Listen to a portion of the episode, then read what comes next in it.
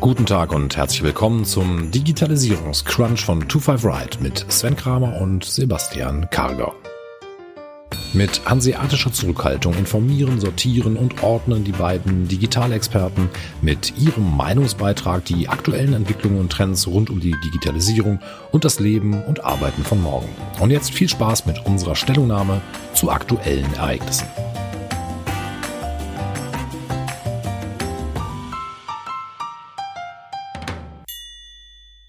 Sebastian, unsere letzte Folge für dieses Jahr. Das Jahr 2020 geht zu Ende und wir hatten uns überlegt, dass wir in dieser Folge vielleicht einmal über die Themen aus diesem Jahr sprechen, über die wir besprochen haben, die wir ein bisschen verfolgt haben, was ist aus den Themen geworden? Und vielleicht auch, welche Themen sind irgendwie größer geworden in der Zeit und vielleicht fangen wir direkt einmal damit an. Ich finde, was man jetzt zum Jahreswechsel wieder gut sieht, ist die gesamte Werbung oder viel Werbung einfach für Peloton. Wir ja. hatten ja über Peloton gesprochen in diesem Jahr. Letztes Jahr war es auch so, dass Peloton ziemlich in die Kritik geraten war durch dieses Pellet Wife. Das war ungefähr vor einem Jahr. Aber jetzt hat Corona dem Unternehmen ordentlich Rückenwind beschert. Ich hatte Zahlen gesehen, im Oktober waren sie schon bei 3,1 Millionen Mitglieder. Unter anderem Joe Biden ist auch Kunde bei Peloton. Und im Oktober war es auch so, dass das unter, die Unternehmensbewertung lag so bei 30 Milliarden Dollar. Und ich hatte nochmal nachgeguckt. Du hattest nämlich damals ganz interessante Zahlen herausgefunden. Es war damals so im Juni, als wir darüber gesprochen hatten, lag die Aktie beim 52 Wochentief bei 15 Euro. Als wir im Juni darüber gesprochen haben, da lag sie bei 42 Euro. Und knapp vier Monate später liegt die Aktie schon bei 120 Euro. Also mega Grund, auf jeden Fall unseren Podcast zu abonnieren, weil da kann man schon mal die richtigen Tipps irgendwie bekommen. Vielleicht können wir noch mal zusammenfassen kurz, was Peloton ist und warum das vielleicht so erfolgreich ist. Genau. Also Peloton, viele werden es kennen, es ist ein Fahrrad, aber ich glaube mittlerweile auch nicht mehr nur Fahrrad. Ich kann unterschiedliche Sportarten machen, aber ich kann mir ein Fahrrad für nicht wenig Geld nach Hause bestellen und kann dann halt monatlich über ein Abo dann halt äh, Content konsumieren, also auf dem Fahrrad halt konsumieren und kann dann dort Remote-Sport machen. Und das ist, du hast jetzt die Wachstumszahlen von Peloton angesprochen. Ich glaube, das ist recht beeindruckend. Die sind natürlich Corona getrieben, diese Zahlen.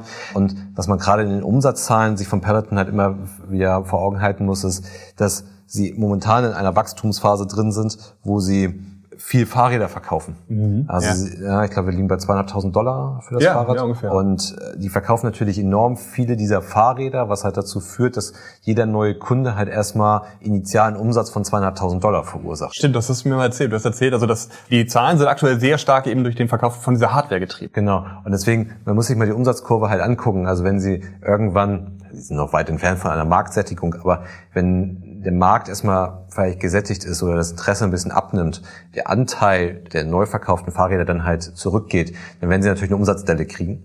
Und dann bin ich mal gespannt, wie sich das halt auf den Aktienkurs auswirkt. Ich bin mir nicht sicher, ob alle, die momentan auf Peloton spekulieren, verstehen, dass der Umsatz, den die dieses Jahr oder auch die letzten Jahre generiert hat, halt hauptsächlich durch den Verkauf von Fahrrädern entstanden ist. Also das ist ein guter Punkt. Die Fahrräder sind ja so unglaublich teuer. Also dass man eigentlich am Anfang das Gefühl hatte, das sind so irgendwie eher so ein elitäres mhm. Fitness-Device, das man da hat. Es ist jetzt so, dass sie aber Richtung Massenmarkt jetzt sich gewandert haben. Und zwar ist es möglich in den USA seit einer Zeit eben auch einen Ratenkauf für diese Fahrräder. Und es ist so, dass über 70 Prozent der Fahrräder werden momentan finanziert in den USA. Mhm. Und was man dann ja aber immer noch hat, ist, also ich habe nachher dieses teure Fahrrad bei mir zu Hause stehen und werde vielleicht dazu halt noch genötigt, also diese Mitgliedschaft weiter aufrechtzuerhalten. Klar, weil ob ich jetzt nun 1000 Euro oder zweieinhalbtausend Euro ausgebe für ein Fahrrad, ist schon ein Unterschied. Und das heißt, ich fühle mich vielleicht noch mal mehr gezwungen. Also erstmal habe ich überhaupt was zu Hause stehen. Ich habe nicht einfach nur eine App auf dem Smartphone und ich muss mal wieder ein bisschen Sport machen, ja. sondern ich habe ein Fahrrad stehen, ich sehe das permanent, was mich dann vielleicht motiviert, da wieder mal draufzusteigen. Und ich habe halt immer dieses schlechte Gewissen, ich habe dafür zweieinhalbtausend Euro bezahlt ja, genau. oder Dollar. Und jetzt muss ich das auch irgendwie nutzen. Also ich glaube, und, und, besonders wenn ich dann halt auch zu Hause mit der Familie über diese Investition vielleicht mich abgestimmt habe, ähm, habe ich da vielleicht doch mal Meinungsverstärker mehr sitzen und dann äh, benutze ich vielleicht auch länger das Abo. Also ich weiß nicht, wie lange normalerweise so die Laufzeit von, von Fitness-Abos ist, aber ich könnte mir vorstellen, dass sie bei Peloton eher noch mal ein bisschen länger ist. Aber auch wenn die jetzt finanziert werden, den Umsatz haben sie drin, weil sie wahrscheinlich mit Banken zusammenarbeiten werden. Und letztendlich, sie haben, glaube ich, mittlerweile nicht mehr nur Fahrräder. Also ich Richtig, kann auch ja. andere Sportarten machen bei Peloton.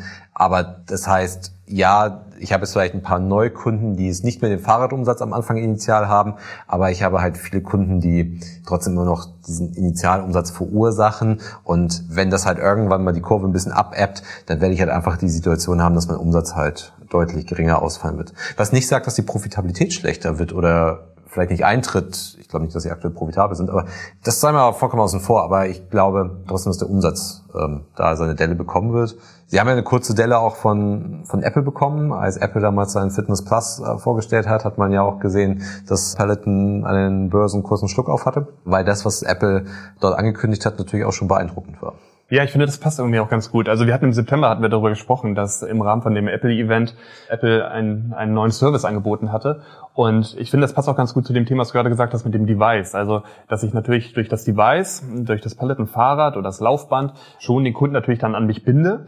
Und da haben wir bei Apple eigentlich eine ganz ähnliche Situationen. Sie hatten im September die, den neuen Service Apple Fitness Plus vorgestellt, ist jetzt seit 14. Dezember auch in englischsprachigen Ländern verfügbar, also nutzbar. Mhm. Aber äh, ganz eng gekoppelt eben mit der Apple Watch. Ich kann Apple Fitness Plus auch nur mit der Apple Watch zusammen benutzen, weil eben darüber meine Bewegung und meine Herzfrequenz gemessen wird. Aber auch dort habe ich diese enge Verknüpfung und ich, du sagst es immer so ganz gerne, äh, die Macht liegt im Device und ähm, dadurch, dass eben der Kunde dieses Device hat, wird er dann eben zur Nutzung auch angeregt. Genau, der Vorteil von von Apple sehe ich allerdings auch noch da, dass ich eigentlich es schaffe, den Sport in den Alltag zu integrieren.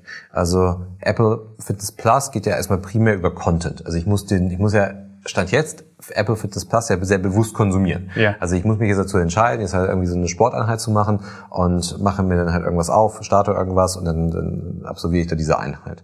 Aber dadurch, dass ich halt mit dem Device dort schon fast verheiratet bin, habe ich natürlich den großen Vorteil, dass ich den Sport eigentlich in meinen Alltag integrieren kann. Also Apple kann mich halt dazu anhalten und sagen, also keine Ahnung, ich fahre jetzt auf äh, den, den Parkplatz vor dem Bürogebäude und Apple ahnt, dass ich halt ins Büro möchte und sagt, okay, nimm doch mal in den fünften Stock heute mhm. mal die mhm. Treppe und kann das halt direkt in dein Sportprofil mit aufnehmen. Also ich glaube, dass sie durch dieses Fitnessangebot, was sie ja auch schon bei der Watch schon seit Jahren eigentlich forcieren, also mit dem Aktivitätsindex, äh, Kalorienverbrauch, Trainings äh, und so weiter und so fort, also Trainingsminuten ja, dass sie das halt noch stärker in den Alltag integrieren, was dann natürlich ein super Mehrwert wäre, weil ich halt nicht mehr bewusst mich dafür entscheiden muss, ich gehe jetzt heute Abend noch mal eine Stunde laufen, sondern ich habe dann halt irgendwie schon einen gewissen Anteil meiner meines Sports halt irgendwie im Alltag schon absolviert und das ja. gelingt mir natürlich nur, wenn ich halt das Device irgendwie permanent dabei habe. Richtig und das mich ja dann sogar proaktiv sogar darauf hinweisen kann, also dass ich einfach Vibrationen am Arm oder also ich, ich kann halt wirklich in der Situation darauf hingewiesen werden, hey, tu doch was, so wie man es vielleicht jetzt aktuell auch kennt mit steh auf oder atme mal irgendwie, obwohl die Frage ist, wie viel viele Leute das jetzt noch machen. Ja. Vielleicht sollten wir noch einmal ganz kurz sagen, Fitness Plus selber ist halt ein Online-Fitnessstudio mit diversen Workouts und Coaching. Und gerade dieses Coaching, das erinnerte nämlich dann auch an Peloton, weil ich ja bei Peloton neben dem Fahrrad eben halt ein, ein Coaching habe. Da gibt es Trainer, die halt mit mir zusammen die, die Workout-Sessions machen. Es ist jetzt so, dass mit Apple Fitness Plus, seitdem es seit 14. Dezember verfügbar ist, gibt es 180 unterschiedliche Workout-Sessions in zehn verschiedenen Kategorien. Und da sollen auch jede Woche sollen neue mit dazukommen. Und äh, das ist natürlich nochmal weiter dazu, dass es mich auch noch mehr motiviert. Ich werde noch mitgenommen, also dass ich halt wirklich interaktiv daran teilnehmen kann. Was wohl im Vergleich zu Peloton bei Apple ein bisschen zu kurz kommt, ist diese soziale Funktion. Also mhm. bei Peloton ist es schon, dass ich eben auch in der Gruppe fahren kann oder dass ich halt auch sehe, Mensch, wer hat jetzt wieder Training gemacht, wer ist wie gut. Das fehlt wohl noch so ein bisschen bei Apple, aber lässt sich ja erwarten, dass das irgendwie nachgezogen wird. Was mir noch aufgefallen war, dass Apple jetzt passend dazu in dem Online-Shop von Apple es eben auch Yogamatten, Fahrradhelme, Sprungseile und Schwimmbrillen zu kaufen gibt. Also die haben passend zu Fitness Plus jetzt irgendwie auch nochmal ihr Sortiment erweitert. Das ist von Drittanbietern, nicht selber ja. von Apple, aber ist jetzt im Apple Shop verfügbar. Hm, okay. Amazon ist halt gleich der nächste Player, der auch auf dem Zug aufspringen möchte, mit ihrem Halo-Armband. Ja, richtig, genau. Man weiß ja von Amazon schon, dass sie schon einiges an Hardware angeboten haben, ob es jetzt irgendwie der Fire TV Stick ist, der Echo ist oder der Kindle. Und jetzt eben auch ein Armband ohne Display, aber eben mit ganz vielen Sensoren drin und vielleicht einem interessanten Feature. Wir hatten letztes Mal drüber gesprochen und zwar, ähm, es nimmt auch deine Stimme mit auf. Ja, wir hatten, glaube ich, im Sommer, Frühherbst irgendwie gewesen sein, da hatten wir über das äh, Halo-Armband gesprochen und uns, glaube ich, auch intensiv darüber ausgetauscht. Ist jetzt, meine ich gelesen zu haben, in den USA verfügbar? Ja, richtig. Also eigentlich knapp noch so kurz vor Torschluss für Weihnachten. Ja. Also liegt unter dem einen oder anderen Weihnachtsbaum, zumindest in den USA. Und ja, wenn sie die Stimme aufnehmen, werden ja fast so ein bisschen unsere weiß nicht, Befürchtung kann man gar nicht sagen, aber wenn unsere Gedanken eigentlich wieder untermauert, die wir damals dazu hatten, dass Amazon wahrscheinlich damit auch deutlich mehr vorhat, als es einfach nur mal wieder so ein Gesundheitsgadget äh, irgendwie zur Verfügung zu Ja, wir hatten damals darüber philosophiert, inwieweit es eben auch so eine Art Echo am Arm sein kann, der halt, äh, den man die gesamte Zeit mit rumträgt. Es ist jetzt wohl so, dass die Analyse der Stimme, also das soll gemacht werden, damit erkannt wird, wie wieder deine Stimmung halt ist und dass dir darüber dann später auch Aufschluss gegeben werden kann, okay, ähm, wie hast du dich vielleicht gefühlt und wie könntest du darauf Einfluss nehmen. Selbstverständlich sahen da viele Datenschützer Probleme und das ist jetzt wohl so, dass deine Stimme direkt auf deinem Handy analysiert wird und dann gelöscht wird. Also es ist wohl okay. angeblich so, dass diese Informationen nicht weitergegeben werden an Amazon, weil das natürlich schon so ein Thema war, wo man gesagt hat, wow, das ist aber schon ein bisschen kritisch. Das ist ganz interessant. Ich habe vor ein paar Tagen einen Artikel in der Washington Post gelesen und da ging es halt um das Halo-Armband. Und die haben dieses Halo-Armband getestet. Ich habe ein Zitat mal niedergeschrieben. Der Halo sammelt die intimsten Informationen, die wir von einem Consumer Heels Gadget gesehen haben und nutzt sie am wenigsten. Dieses Gerät hilft Amazon viel besser beim Sammeln von Daten, als ihnen dabei gesund und glücklich zu werden. Und äh, wichtig dabei ist nochmal zu sagen, dass die Washington Post, die gehört ja Jeff Bezos, also der ist Eigentümer der Washington Post. Und dennoch ein sehr kritischer Artikel, der einfach sagt, also der Mehrwert ist einfach nicht da. Das Ding sammelt halt nur unglaublich viele Daten. Ja, das ist ja auch ein Grund, warum ja auch Alexa zum Beispiel aus Büros verbannt wurde. Also mhm. in vielen Büros darf ja dann eben äh, Alexa nicht mehr stehen, weil das Armband würde ja auch nicht nur die Information, also die eigene Stimme aufnehmen, sondern würde ja auch alles andere irgendwie mit aufnehmen. Und ähm, also ich sitzt in der Bahn, sitzt neben jemandem, der nimmt das Gespräch von dem noch mit auf und so weiter und so fort. Also ich glaube, klar, Amazon sagt, sie verwerten das nicht, aber was da wirklich passiert und wenn es nur ein Versehen ist, nachher, das kann ja sein, dass ein technischer Fehler da ist und dann halt Gespräche aus Büros aufgenommen werden, aus der Bahn, aus dem Supermarkt äh, und so weiter und so fort. Ja. Die Washington Post hat auch gesagt, selbst wenn die Informationen nur anonymisiert verwendet werden, sind sie dennoch ein großer Mehrwert einfach für Amazon. Denn, also sie haben selber, so auch wieder ein Zitat, Disrupting Medicine is the next goal for Big Tech. Mhm. Und es ist ja so, Amazon selber ist sehr, sehr stark in diesen Gesundheitsbereich reingegangen, ist im Bereich Krankenversicherung stark aktiv, hat PillPack für 750 Millionen Dollar gekauft. Jetzt vor einem Monat haben wir gelesen, dass Amazon Pharmacy die Online-Apotheke in den USA wird. Das heißt, diese gesamten Heals-Informationen, die halt gesammelt werden, die bringen mir vielleicht in dem Moment als Konsument oder Nutzer dieses Heals-Armband nichts, aber Amazon bringt sie halt einfach, weil sie sehr viele Informationen über den Gesundheitszustand oder über Gewohnheiten der Menschen mhm. einfach sammeln können. Ja. Also ich glaube, wenn wir da mal rückblickend auf das Jahr 2020 schauen, ist da viel passiert im Fitnessbereich. Wird mit Sicherheit auch noch weiter viel passieren. Jetzt aus dem Jahreswechsel der gute Vorsatz, da irgendwie mehr zu tun. In den USA wird vielleicht das ein oder andere Armband oder das ein oder andere Abo vielleicht auch irgendwie unter dem Weihnachtsbaum liegen und dann gucken wir mal, wie sich das halt in den nächsten Jahren weiterentwickelt mit den Fitnessangeboten. Ein weiteres großes Thema in diesem Corona-Jahr ist ja eigentlich der komplette Tourismus gewesen. Es sind natürlich viele Branchen stark betroffen gewesen dieses Jahr. Kultur, Tourismus und so weiter. Und wir hatten vor einiger Zeit über Airbnb gesprochen. Damals hatten wir, glaube ich, noch darüber spekuliert, ob die äh, den Börsengang planen und wie sich dort Airbnb weiterentwickeln könnte fallen auch raus aus dem Tourismus und andere Bereiche erschließen. Und jetzt haben sie vor kurzem einen Börsengang hingelegt. Ja, im Mai sah das noch anders aus, als wir im Mai darüber gesprochen hatten. Hatten sie gerade eine Nachricht verschickt, dass 25 Prozent der Mitarbeiter, das sind knapp so 1900 Mitarbeiter weltweit, entlassen werden mhm. sollten. Mhm. Und dass man sich viel stärker auf das Kerngeschäft konzentrieren wollte, weil ja bekannterweise halt das, der Tourismus komplett halt eingebrochen war. Mhm. Äh, die hatten auch die Hälfte des Umsatzes eingebüßt. Aber dieses Gerücht, dass man 2020 an die Börse will, das war schon länger da. Und es ist dann auch so gekommen, dass sich einfach das Nutzungsverhalten oder das Konsumentenverhalten geändert hat und viel mehr Apartments gebucht wurden über Airbnb, gerade für Kurztrips. Und man hat sich dann sehr, sehr stark auf die Kosten konzentriert, man hat einen Einstellungsstopp äh, durchgeführt, Marketing wurde heruntergefahren. Ja, und dann sind wir dieses Jahr dann doch an die Börse gegangen und das auch ziemlich erfolgreich. Genau, die haben halt, ich glaube am ersten Handelstag war das, einen Kurssprung hingelegt von 140 Prozent. Da haben die wieder ganz gut was eingebüßt jetzt in den letzten Tagen, aber hat halt einfach mal gezeigt, dass dann trotz Corona auch in diesen Tourismusmodellen halt einfach noch Musik drin ist. Ne? Also Airbnb hätte sich auch überlegen können, besonders jetzt nicht das zu machen. Also ähm, mhm. wobei ich weiß es nicht, wann das genau war. Vielleicht haben sie auch die Impfstoffmeldung abgewartet mit dem Börsengang, kann kann auch sein. Also es muss so um den 10., 12., glaube ich, herum gewesen sein, ähm, der Börsengang. Und klar, sie hätten noch abwarten können, aber ich glaube, selbst wenn sie die Impfstoffmeldung abgewartet haben, ist natürlich immer noch ein gewisses Risiko, dass das Geschäft zumindest in 2021 noch nicht wieder so anläuft und ja, ja. Ähm, vielleicht 2022 dann irgendwann mal wieder zurück zur alter Stärke kommen kann. Und deswegen finde ich es halt beachtlich, dann halt einfach mal in den ersten Tagen da 140 Prozent hinzulegen. Ja, es ist das größte US-Börsendebüt dieses Jahres und die Firma ist jetzt rund 100 Milliarden Dollar wert. Als wir damals im Mai darüber gesprochen haben, war das Unternehmen gerade mal 26 Milliarden Dollar wert. Also schon unglaublich, was dieser Börsengang gebracht hat. Und vielleicht nochmal so als kleine Randnotiz, seit der Gründung 2008 hat das gesamte Unternehmen noch kein Geld verdient. Also mhm. das ist wieder ein gutes Beispiel für eine Bewertung von diesen Tech-Unternehmen. Genau. Das war, glaube ich, bei Airbnb so ein bisschen relativieren muss, ist wahrscheinlich, es, es geht ja nicht nur um Tourismus, sondern es geht auch um Wohnen, auch Wohnungsunternehmen, Wohnungsbauunternehmen, Baugenossenschaften, die setzen sich schon mit Airbnb auseinander und fragen sich halt, inwieweit wird das Produkt des Wohnens, des Service des Wohnens halt irgendwie verändert und können solche Anbieter wie Airbnb da eine Rolle spielen. Weil natürlich kann ich sagen, okay, wenn ich ein Monteurzimmer buche über drei Monate, ist das dann noch Tourismus? Wahrscheinlich nicht. Aber ich glaube, es geht schon auch darum, deutlich mehr zu machen, als es nur Tourismus. Deswegen, man muss das so ein Stück weit relativieren. Man kann sagen, gewohnt wird immer. Aber die Delle war natürlich beachtlich bei Airbnb. Jetzt bewegen wir uns bei 100 Milliarden Bewertung. Wenn ich mir mal die Tourismusriesen angucke in Deutschland, mit der TUI, ähm, auch eine Lufthansa mir angucke, die deutlich geringere Bewertung haben und auch Staatsmilliarden da drin haben, dann scheint es auf jeden Fall augenscheinlich so zu sein, dass Airbnb es nicht wirklich juckt gerade die aktuelle Phase. Also deswegen, ich, ich bin gespannt, wie das nächste Jahr für den Gesamttourismus äh, verläuft und dann halt Unternehmen wie Airbnb, aber auch Get Your Guide äh, und ja, weiter, ja. äh, wie die dann halt wieder performen können. Get Your Guide ist es noch nicht an der Börse, plant vielleicht etwas ähnliches, habe ich keine Informationen zu, aber ich glaube, das wird dieses Jahr sehr interessant für diese Unternehmen und inwieweit sie halt so ein Stück weit wieder zurück zu einer gewissen Normalität kommen können. Aber man scheint da ja eine große Wette darauf einzugehen, weil sonst ich, ich eben nicht diese, diese Entwicklung an den Börsen und diese Bewertung an den Börsen, wenn die Wette nicht entsprechend eine Wahrscheinlichkeit hat, dass, die, dass das Ergebnis auch eintritt.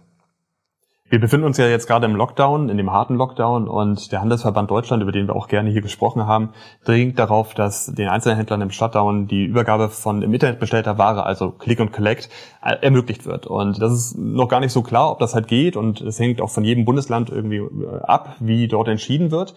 Aber es ist so, das ist ein, ein gangbarer Weg, den man für sich erkannt hat und der jetzt in den letzten Monaten halt immer stärker wurde. In, Im Ausland, gerade in den USA, viel, viel stärker gelebt. Da ist das schon gängige Praxis. Wenn man auch bei so einem Walmart vorfährt, gibt es extra Parkplätze für Click und Collect. Es gibt riesige Abholtürme direkt im Eingangsbereich, wo ich nur noch meinen Code eingebe und dann kommt sofort das für mich zusammengestellte Sortiment raus. Darüber wird jetzt stark diskutiert und wir haben im Oktober schon über einen Service gesprochen von Amazon, heißt Amazon Explore, ist, ich habe heute noch nochmal nachgeguckt, ist immer noch im Beta-Status. Aber der hat uns extrem beeindruckt und wäre vielleicht ein, ein ja, potenzielle Weiterentwicklung für den stationären Handel.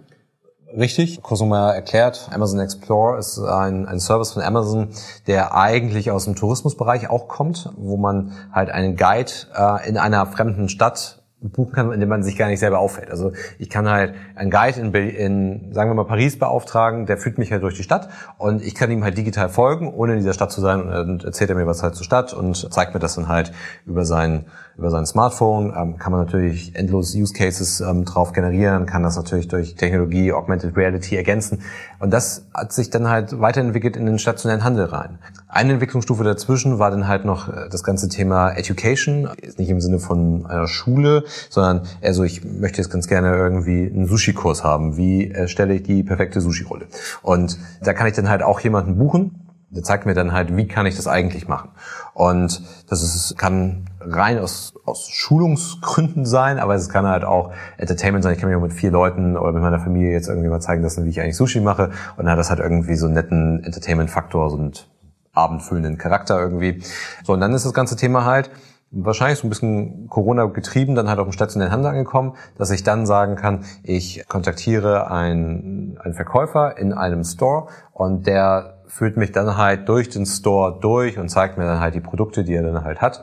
Und ich kann dann halt ähm, auf dieses Produkt drauf tippen und kann ähm, das Produkt dann halt kaufen über Amazon. Optimalerweise kommt es dann gleich aus dem FBA-Lager. Ich kann halt Amazon Payment dafür benutzen und so weiter und so fort.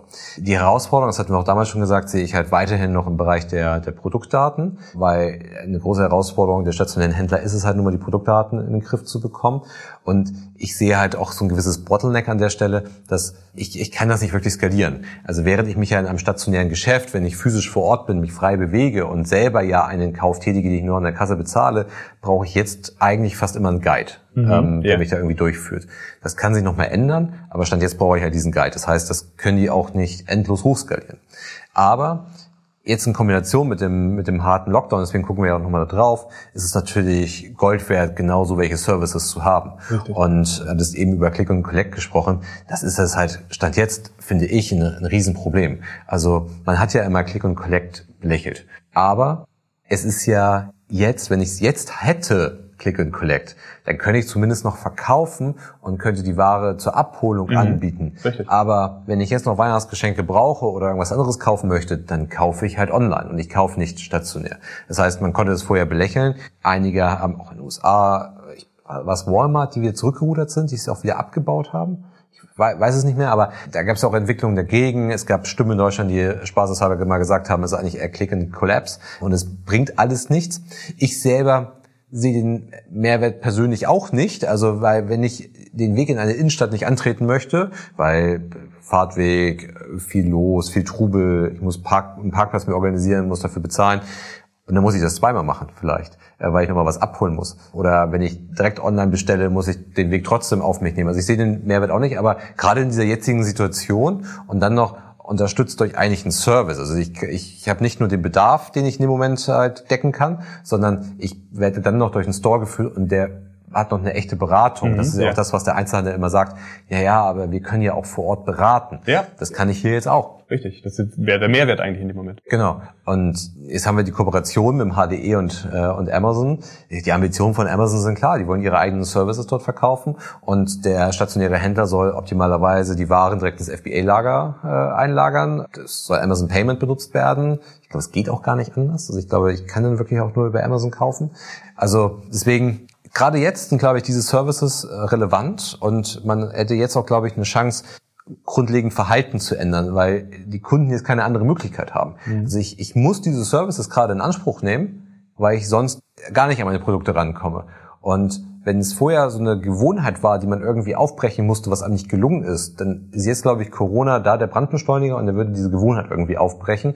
Und ich könnte halt dann auch vielleicht auch längerfristig mit Click und Collect arbeiten. Vielleicht. Also ja. die Mehrwert nicht wirklich ersichtlich, aber gerade jetzt, glaube ich, in der jetzigen Phase, äh, sollte man es irgendwie dann doch haben. Also ich glaube schon, dass Click und Collect seine, seine Berechtigung hat, aber eher vielleicht, ähm, wo ich halt leichter rankomme. Also wenn ich jetzt an dieses Walmart-Beispiel denke, also ich habe das gesehen in Seattle, das ist natürlich dann aber auch ein Walmart, der ist irgendwie draußen, äh, da fährst du von der Autobahn direkt runter, fährst bis ran und dann bist du gleich da. Also wenn ich jetzt hier in die Innenstadt nochmal laufen müsste, ist natürlich der Aufwand auch nochmal ziemlich groß, da könnt ihr vielleicht auch noch direkt reingehen und mir das Produkt selber halt raussuchen. Ich glaube, was, was hier einfach nur wieder ein schönes Beispiel ist, ist, dass halt, man hat innovativ was Neues probiert, man hat irgendwie was angeboten und jetzt ist es da. So, und viele andere haben es aber nicht gemacht und haben das jetzt plötzlich auf einmal nicht und sagen, ja, hätte ich das irgendwie vorher gewusst. Ich habe das Gefühl, dass viele halt immer sehr skeptisch sind und die Sachen halt nicht ausprobieren und sagen gleich erstmal, nee, das geht irgendwie nicht. So, und dann ähm, steht man jetzt da irgendwie und hat es dann auch nicht. Also das ist natürlich ähm, schwierig. Also was, was ich glaube wirklich, dass, dass Amazon Explore äh, eine Zukunft hat, weil es einfach, und das ist das, was ich sage, wir haben bei Click und Collect nicht wirklich den Mehrwert eigentlich. Bräuchte es jetzt, aber ich muss irgendwie noch einen Service draufsetzen, um, um Click and Collect auch wirklich einen Mehrwert zu geben. Und das macht eigentlich Amazon Explorer. Weil ich habe jetzt nicht nur die Möglichkeit zu bestellen, das kann ich auch direkt bei Amazon machen, ohne jede Beratung, ich bekomme jetzt die Beratung. Und das ist in meinen Augen eine Möglichkeit, wie der stationäre Händler dann doch wieder eine Beziehung zum Kunden aufbauen mhm, kann, weil ja. er bekommt dann halt eine Beratung und das, was halt irgendwie der stationäre Handel sich so auf die Fahne schreibt, das äh, kann er auch da tatsächlich digital dann auch erbringen, diese Leistung. Und deswegen, ich glaube, Amazon Explore hat auch im, im Handel eine Zukunft, weil es halt einfach das anders macht. Und das ist ja das, was Amazon dann halt doch immer wieder schafft, die Sachen irgendwie so zu machen, dass sie dann halt doch funktionieren.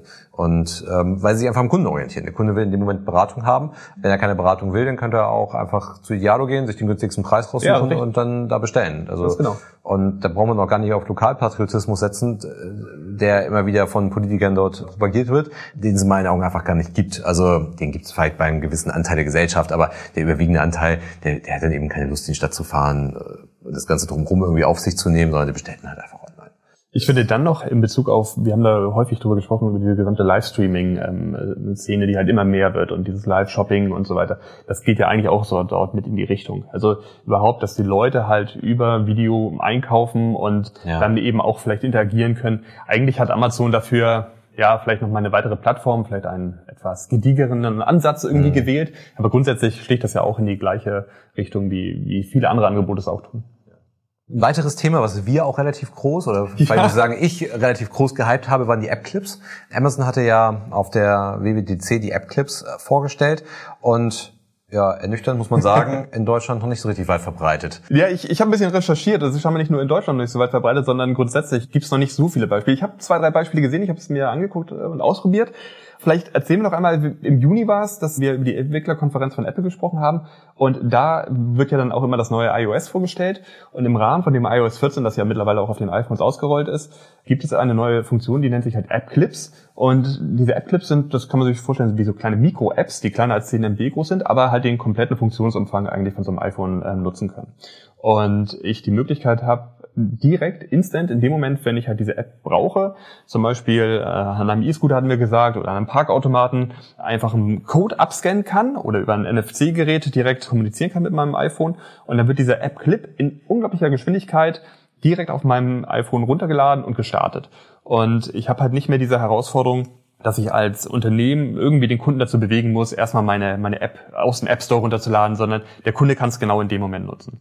Und ja, es ist sehr ruhig gewesen eigentlich. Also wir sehen da drin wirklich ein großes Potenzial, aber wir haben ganz, ganz wenig Beispiele nur gefunden. Ich hatte gesehen, dass G-Star, das ist eine Modekette, dort eine entsprechende ähm, App-Clip-Technologie verwendet. Und zwar ist es so, dass ich halt mit meinem iPhone an Schaufensterfiguren oder am Auslagen im Laden einfach mein Handy ranhalten kann. Und dann bekomme ich Informationen zu den ausgestellten Outfits, ich bekomme den Preis sowie Farben und Größen, die im Geschäft oder eben auch im Online-Store verfügbar sind. Und ich könnte die Ware direkt dort bestellen oder eben auch direkt dann über Apple Pay bezahlen. Mhm. Also die nutzen das, aber es, es gibt halt noch nicht so viele Beispiele. Ja, ich kann mir das damit erklären, dass natürlich die Entwickler der Apps oder beziehungsweise die, die, die Unternehmen dahinter auch nicht so ein gesteigertes Interesse haben, das zu tun. Weil was wir ja schon vorher gesehen haben, ist, dass die Kunden den Bezug zur eigentlichen Marke, zum Produkt irgendwie verlieren. Mhm, ja. Äh, weil ich mich ja gar nicht mehr bewusst für eine App entscheide oder noch viel wichtiger, ich mich ja bewusst gar nicht mehr für irgendeinen Anbieter entscheide.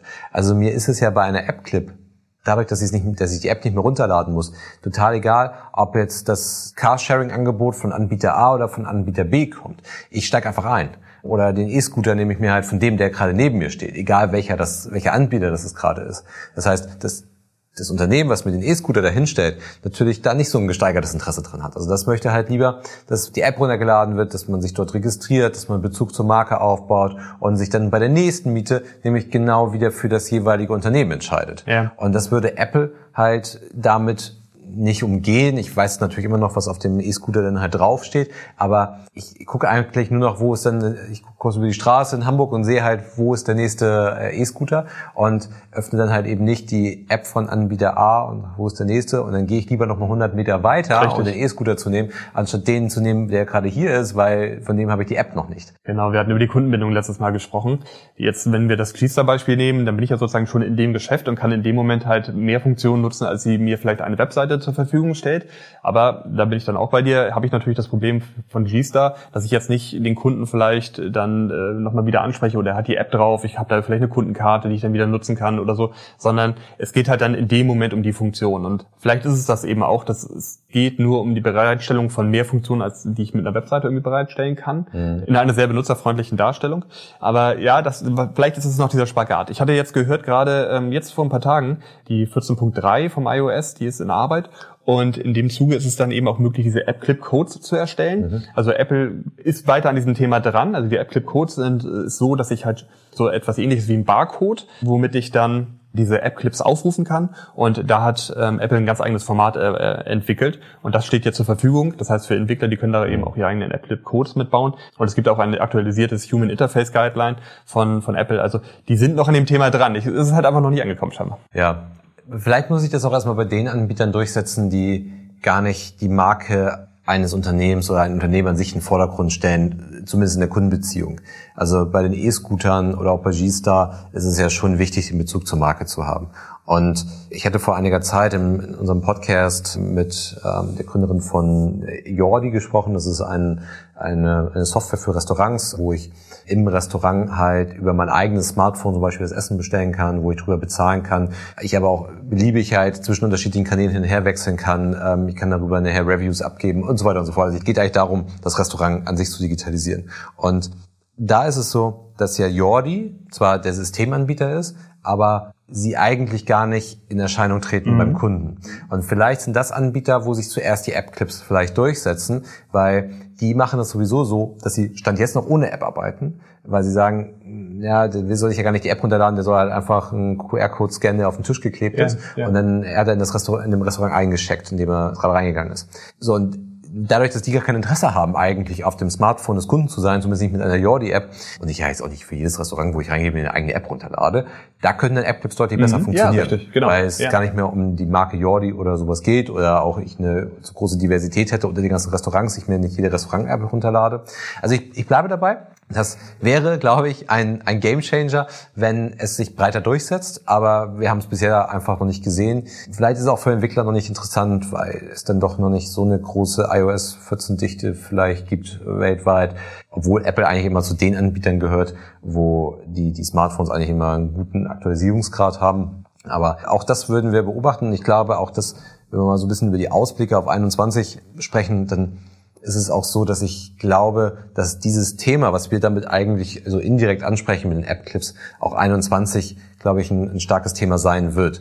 Weil wir sehen halt, dass die großen Player sich immer weiter oben im Funnel eigentlich positionieren. Wir haben das in den letzten Jahren erlebt, zum Beispiel durch Google Jobs. Sie durchforsten eigentlich erstmal nur, nur Jobseiten und verweisen dann da drauf, aber irgendwann wird es halt so sein, dass ich dass ich halt bei Google nur noch nach Jobs suche und ich dann dafür Werbung schalten muss, damit meine Anzeige dort ist. Also man geht um eigentlich, man umgeht die Plattform eigentlich. Man sieht bei Google auch, wenn man nach irgendwas sucht, dass dann halt immer schon Ausschnitte direkt auf der Google-Seite angezeigt werden. Und die Website, die diesen Content liefert, eigentlich in den Hintergrund gerät. Also manchmal wird gar nicht mehr die URL überhaupt angezeigt. Genau. Also es wird gar nicht mehr angezeigt, wo da eigentlich der Inhalt wirklich herkommt. Und das erleben wir in meinen Augen auch bei den App-Clips. Also wenn die sich durchsetzen, dann wird Apple im Vordergrund stehen. Also das Device. Also ich habe das Device dabei und über NFC, über über irgendwas, also ich habe ja unterschiedliche Triggermöglichkeiten, ähm, wird mir dann halt angezeigt, ich habe hier eine Funktionalität, die ich ja nutzen kann. Und es, es macht den Anschein, dass die, die, die großen Digitalunternehmen halt diesen Kundenzugang immer mehr, also es, wir reden ja über dieses Zugangsmonopol oder Oligopol schon länger, aber dass die immer mehr diesen Kundenzugang auf sich vereinen. Und ich glaube, dass das auch sich in 21 weiter fortsetzen wird und wahrscheinlich in den Folgejahren auch zum, zum ernstzunehmenden Problem wird. Ja, ja. Wenn wir dann 2021 also noch einen kleinen Ausblick irgendwie wagen, also für mich selber ähm, würde ich sagen, also mit diesem Crunch-Format, da haben wir ja einfach das Ziel aufzuzeigen, wie Digitalisierung aussehen kann, welche Innovationen es gibt und was irgendwie alles möglich ist. Und dabei ist das Ganze immer sehr stark geprägt durch unsere Perspektive als Berater, da wir schon sehr lange in dieser Branche unterwegs sind, bewerten wir das immer und versuchen das entsprechend einzuordnen, um einfach darzustellen, was kann Digitalisierung alles. Und wenn ich mich dann irgendwie mal zurückerinnere, wie das irgendwie alles anfing und wir dann irgendwie Kunden hatten, die unter Digitalisierung verstanden haben, dass man Dias oder VHS-Kassetten irgendwie digital äh, transformiert. Oder dann später sprachen die Leute über papierloses Büro oder irgendwie um das Bauen eines Webshops. Ja, mir läuft es immer noch irgendwie kalt den Rücken runter, wenn ein Politiker über Digitalisierung spricht und dann über ein äh, funktionierendes Handynetz spricht. Also das finde ich immer ganz grauenhaft. Aber da muss ich sagen, Breitbandausbau, genau. Aber da muss ich halt einfach sagen, dass also die Jahre danach kam es dann halt so, dass Digitalisierung ist ein komplett inflationäres Wort geworden. Es wurde ständig für alles verwendet. Und da hat jetzt so das Corona-Jahr, glaube ich, nochmal ein bisschen aufgeräumt. Da hat nochmal richtig ein Spotlight drauf getan, hat gesagt, okay, die Gesellschaft wurde dazu gezwungen, einfach viel digitaler zu sein, viel digitaler zu arbeiten, digitale Tools zu nutzen digitaler zu denken. Und ich glaube, das hat schon die Gesellschaft im Bereich Digitalisierung extrem nach vorne gepusht, auch wenn sie es vielleicht noch nicht wollte. Und ich glaube einfach, dass auch diese Aufmerksamkeit so schnell nicht, nicht mehr verschwindet, sondern gerade diese mhm. gesamten Themen und eben diese Entwicklung, die einfach bestehen bleibt. Ja, was man ja auch im, im sozialen Sektor ja auch, auch merkt. Also dadurch, dass ja jetzt gerade mal wieder durch den harten Lockdown ja auch die Sozialkontakte massiv eingeschränkt sind, eigentlich auch schon vorher waren, ist es natürlich so, dass ich auch irgendwie sozialen Kontakt halt irgendwie brauche. Und ich glaube, das werden wir halt auch erleben in den bestehenden digitalen Geschäftsmodellen, sei es äh, im Dienstleistungsbereich, sei es im Handel. Wir haben es eben bei, bei Peloton auch darüber gesprochen, dass da mehr Social dabei ist, ja. als zum Beispiel bei Apple. Und ich glaube, dass es wird auch ein, etwas sein, was sich fortsetzen wird, dass wir in diesen ganzen Services eine stärkere Social-Komponente halt haben. Und das ist dann sozusagen auch wenn wir auf den Handel gucken, irgendwie die letzte Säule, auf dem der Handel irgendwie noch aufbaut, dass ich Samstagvormittags dort dann alle treffe und ich dann mich dort mit denen unterhalten kann in der Fußgängerzone. Das wird dann halt vorbei. Also das ist spätestens jetzt eigentlich vorbei, weil jetzt geht's halt nicht mehr und ich werde, glaube ich, sukzessive jetzt lernen, dass ich das auch digital erleben kann. Und es geht nicht dabei, dass jetzt irgendwie alle sozialen Kontakte digital stattfinden, sondern dass ich jetzt mit jemandem gemeinsam einkaufen gehe, dass ich mit jemandem gemeinsam Sport mache oder sowas. Das werden diese digitalen Services für sich, glaube ich, immer mehr vereinnahmen. Und auch bei Amazon Explore habe ich diese Social-Komponente Ja, eigentlich sicher, dabei. sicher. Also ich glaube, dass digital wird sozialer, mehr soziale Kontakte noch und damit meine ich es halt eben nicht irgendwie mein Facebook-Kontakt, sondern ich halt wirklich soziale Interaktion meine. Und das, ähm, wir erleben das in, in in China, äh, Plattformen wie Pinduoduo, die schon Wahnsinnsbewertungen dort aufrufen, die Wahnsinnserfolge verzeichnen können. Und ich glaube, das wird sich halt fortsetzen. Und ich stimme dir auch zu, es hat in der Gesellschaft was verändert. Ich habe immer noch den Eindruck, dass es bei vielen Unternehmen noch nicht so viel verändert hat. Viele immer noch darüber sprechen, wie kriege ich eigentlich mein Homeoffice organisiert, wie kriege ich, nutze ich Zoom oder nutze ich Teams oder nutze ich GoToMeeting oder WebEx. Ähm, Das sind noch so Fragen, mit denen man sich halt auseinandersetzt. Aber die Situation jetzt zeigt eigentlich, dass wir viel weiter denken müssen. Und das ist ja das, was wir schon über Jahre immer wieder predigen. Geschäftsmodelle verändern sich. Und es macht es auch keinen Sinn, an Geschäftsmodellen festzuhalten, deren Ausgang eigentlich besiegelt ist, sondern wir müssen jetzt ernsthaft uns überlegen, was verändert sich und wie kann man darauf reagieren und wie kommt man auch wieder in eine Rolle, wo man wieder agieren kann. Ja, richtig. und aufhören jetzt Milliarden in irgendwelche Gräber reinzuschaufeln, wo es einfach besiegelt ist. Und das, das, das wird uns also Corona wird uns 21 noch begleiten. Das ist nicht nur, weil wir vielleicht vor Weihnachten noch anfangen zu impfen, wird das jetzt nicht irgendwie im Januar alles durch sein. Und dadurch, wie du sagst, die Gesellschaft hat sich verändert. Jetzt müssen auch die Unternehmen Ja. nachziehen und da in der breiten Masse ihre Geschäftsmodelle überdenken. Wobei ich dann halt immer, ähm, gerade gestern einen Artikel im Handelsblatt auch gelesen, wo es ähm, darum ging, um den stationären Handel und die Herausforderungen, die sie jetzt haben und gerade auch im Vergleich zum Onlinehandel. Und wo ich dann einfach sagen muss, das, ist ja nun nicht seit gestern so. Also äh, letztes Jahr hatte Amazon seinen 25-jährigen Geburtstag. Die deutsche Amazon-Webseite ist seit Oktober 98 online. Also wer nach 20 Jahren noch immer nicht kapiert hat irgendwie, dass da äh, ein großer Wettbewerber ist, also der hat einfach verdammt viel verschlafen. Plus auch, dass natürlich mittlerweile ist so viel Geld einfach im Spiel und so gute Mitarbeiter, Die haben Dimensionen, über die, äh, da, da kann gar keiner mehr mithalten eigentlich. Und das ist ja genau das Problem. Man, ich glaube auch, dass es in den nächsten Monaten und Jahren halt stärker um Regulierung dieser Unternehmen halt gehen wird, was ich zwar grundsätzlich verstehen kann, weil sie eine Dimension erreicht haben, die wahrscheinlich nicht mehr gut ist. Kann ich nicht beurteilen, aber denke ich mal, wohl nicht mehr gut ist. Aber eigentlich ist das ja ein Ergebnis, was wir aus den Versäumnissen der letzten Jahre und Jahrzehnte haben. Und nur weil die einen guten Job gemacht haben, und es ist nicht nur Amazon, sondern viele große Unternehmen einen guten Job gemacht haben, sollen die es halt bestraft werden, weil andere diese Hausaufgabe halt eben nicht gemacht haben.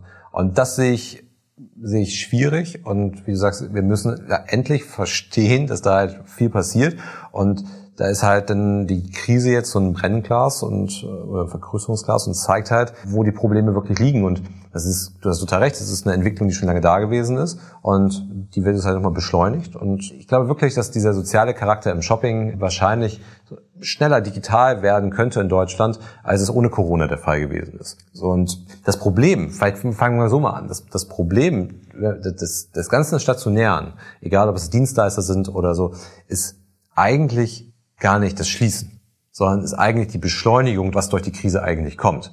Und das sehe ich auch als problematisch bei den Hilfen an, weil wir helfen jetzt in dem Moment, also wir, wir kompensieren jetzt Umsätze zum Beispiel. Ja, ja. Aber es ist ja, das, das, das ist nicht das Problem. Also, dass die Umsätze, die jetzt durch die nächsten Wochen verloren gehen, die sind nicht das Problem im Verhältnis dazu, was danach an Problemen kommt. Das ist richtig, ganz genau. Ja. Und deswegen, wir würden mit, mit, mit staatlichen Hilfen wahrscheinlich den, den Unternehmen äh, die Insolvenz ersparen, die kurzfristige Insolvenz ersparen. Aber dann kommt das echte Thema und dann, und dem müssen sie sich halt stellen. Die nächste Krise wird nicht nochmal eine, eine Gesundheitskrise sein, nicht nochmal eine Pandemie sein, aber wir brauchen auch gar keine Krise dafür, weil die Entwicklung, die ist es beschleunigt und die ist es in Gang und Dazu kommt natürlich, dass den Unternehmen jetzt eben auch die finanziellen Mittel fehlen, um diese großen Innovationen einfach zu, anzugehen. Also die, die großen Player wie Amazon und Co., die kommen ja eher viel gestärkter aus dieser Krise heraus, haben auch ohne Ende Mitarbeiter eingestellt, haben sich richtig vollgesogen, haben, machen unglaubliche Umsätze aktuell. Und auf der anderen Seite hast du halt viele, die halt sehr, sehr finanziell geschwächt aus der Sache rausgehen. Also es wird noch schwieriger, dann wieder aufzuschließen. Ja. Es ist es ist eine Entwicklung, sie, sie ist spannend. Wir werden das weiter ähm, beobachten. Wir werden weiter genau auf so welche Themen und Impulse einfach hinweisen und versuchen im Crunch das so zu besprechen und zu erläutern, es einfach aufzuzeigen, was kann man tun. Wir wollen es natürlich auch nicht frustriert ins Jahresende verabschieden oder das Jahr so komplett frustriert beenden. Aber es ist, glaube ich, einfach wichtig, sich diesen Herausforderungen dort äh, gewiss zu sein und zu wissen, dass die Probleme, die wir jetzt gerade haben, das sind vielleicht das sind noch kleine Probleme im Gegensatz zu dem, was da kommt. Aber wie gesagt, wir wollen nicht pessimistisch da das Jahr beenden. Wir glauben auch, dass das natürlich enorm viel Potenzial hat für alle, diese ganzen Entwicklungen, die natürlich diese Entwicklung auch alle begrüßen, die dort passieren. Vielleicht nicht unbedingt in dem Ausmaß und wir würden uns natürlich auch wünschen, dass da vielleicht noch mehr Europa, noch mehr Deutschland irgendwie eine Rolle spielt. Genau, aber das war eigentlich so unser Jahr 2020. Wir haben nicht das komplette Jahr, wir haben ja erst ähm, später im Jahr begonnen, aber wir, wir machen in 21 so weiter. Wir werden wieder weitere Themen dort besprechen, die dann aktuell sind. Vielleicht können wir uns noch einmal bedanken bei dem Produktionsteam, was ja. bei uns im Hintergrund ist. Und wir machen das ja alles nicht alleine. Richtig, genau. Wir haben natürlich ein äh, tatkräftiges Team, das uns hilft, das sich um die Aufnahme kümmert, um den Schnitt kümmert, die, die Veröffentlichung, äh, auch eine kleine Redaktion mit dahinter und die uns einfach bei der Arbeit mit unter die Arme greift und wir bedanken uns natürlich ganz doll bei denen. Genau, also vielen Dank dafür. Für dieses Jahr war's das dann. Wir freuen uns aufs nächste Jahr, werden direkt Anfang Januar mit der nächsten Folge dann starten. Daher bleibt uns nichts anderes äh, als noch auch wenn sie eingeschränkt sein werden, die Feiertage, aber trotzdem angenehme, schöne Feiertage zu wünschen. Und äh, wir hören uns dann hoffentlich im nächsten Jahr. Genau. Gerne liken, abonnieren. Wir freuen uns über jeden, der nächstes Jahr wieder mit dabei ist. Tschüss und tschüss. Der Digitalisierungscrunch ist eine Produktion von 25 Ride. Die Herren Karger und Kramer sind Gründer des erfolgreichen Beratungsunternehmens Liquam, aus dem 2020 die 25R Digital GmbH entsprang. 25 Ride Digital steht für Veränderung und Digitalisierung. Wir liefern Inspiration, Impulse, Wissen und Austausch für die Themen von morgen. Wir berichten über Trends und Entwicklungen und schaffen damit eine Bereitschaft für anstehende Veränderung. Wir wollen Aufmerksamkeit für die Themen von morgen schaffen, befähigen und gemeinsam die digitale Transformation in der Gesellschaft vorantreiben. Lerne uns kennen unter 25r-digital.com.